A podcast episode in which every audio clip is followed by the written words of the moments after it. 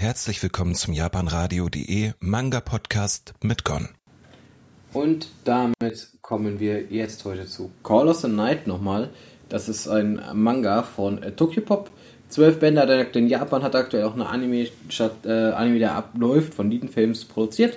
Und äh, das kann man bei nur bei Heider Verlinks sehen. Deswegen ist das für mich leider nicht in der, ja, in meiner Peripherie, wo ich es schauen würde. Aber insgesamt, vielleicht will ich es mir auch mal anschauen. Ja, das, äh, was man noch sagen muss, erstmal, ähm, Mangaka Kotoyama hat hier auch bei uns in Deutschland jetzt seinen Einstieg.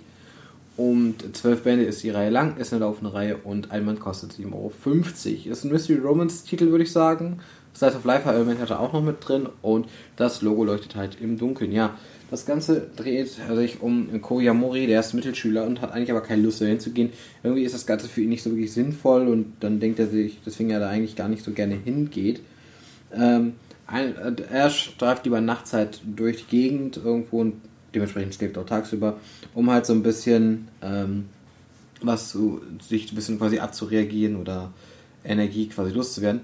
Äh, dabei trifft er auf äh, Nasuna Nanukasa. Das ist ähm, ja eine Bekanntschaft, die er da trifft. Die ist halt eine Vampirin, wie er sich dann rausstellt, als denn sie saugt ihm halt das Blut ab und er selber wird allerdings nicht Vampir, denn um dieses, quasi damit er zum Vampir wird, müsste er sich quasi in Nasuna erst verlieben und dann könnte das passieren.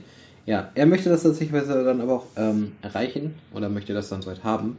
Und so ja, geht es halt viel, was wir dann unternehmen, miteinander reden, ähm, wie sie sich entwickeln und alles. Und äh, deswegen finde ich es eigentlich auch ganz cool auf jeden Fall.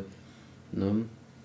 Und dementsprechend finde ich es eigentlich ganz nett gemacht. Was ist denn? Was gibt es da zu erzählen? Ähm, ich persönlich finde immer gar nicht ganz witzig, ganz flippig. Irgendwie finde ich Nasuna auf jeden Fall als tollen Charakter, aber auch noch später kommt noch eine weitere Charakter dazu, die eigentlich auch ziemlich, ziemlich cool finde und die nicht, die aber ziemlich viel Spaß gemacht hat.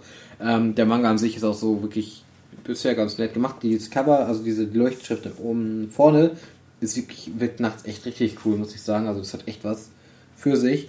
Ähm, ja, ansonsten, ich mag das Charakterdesign, das ist nämlich nicht so nach 15, sondern schon ein bisschen was eckiger, sag ich mal, ein bisschen was eigenes. Und äh, wie gefällt mir das so ganz gut. Ähm, ich muss sagen, charaktermäßig so und was hier so passiert ist bisher noch relativ dünn tatsächlicherweise, aber ich mag halt einfach diesen Slice of Life Anteil, diese Charaktere, wie die miteinander in Anführungsstrichen hier agieren und äh, das macht das, das, was am meisten mir persönlich zumindest hier Spaß gemacht hat. Und ich würde es eigentlich jedem empfehlen, der so ein bisschen was auf eine, so, eine, so in Anführungsstrichen, Mystery, Slice of Life, Romance-Titel sucht, so ein bisschen in diese Richtung, mit irgendwie ein bisschen abgespaceden und besonderen Charakteren auf jeden Fall. Denn äh, das hier ist auf jeden Fall nicht 0815 sind diese hier. Ja, dementsprechend kann ich nur sagen, ähm, dann würde ich euch empfehlen, da wirklich mal reinzugucken. Auch eine Leseprobe, die werde ich euch verlinken und da könnt ihr euch dann vielleicht ein eigenes Bild machen wenn ihr nicht gerade schon den Anime geschaut habt auf High Dive und natürlich dann auch schon einen Eindruck gewinnen könnt nochmal. Ja, gut. Ich würde sagen, damit bin ich erstmal wieder raus hier und das wünsche ich euch noch viel Spaß und noch einen schönen Tag. Bis zum nächsten Mal. Euer Gon.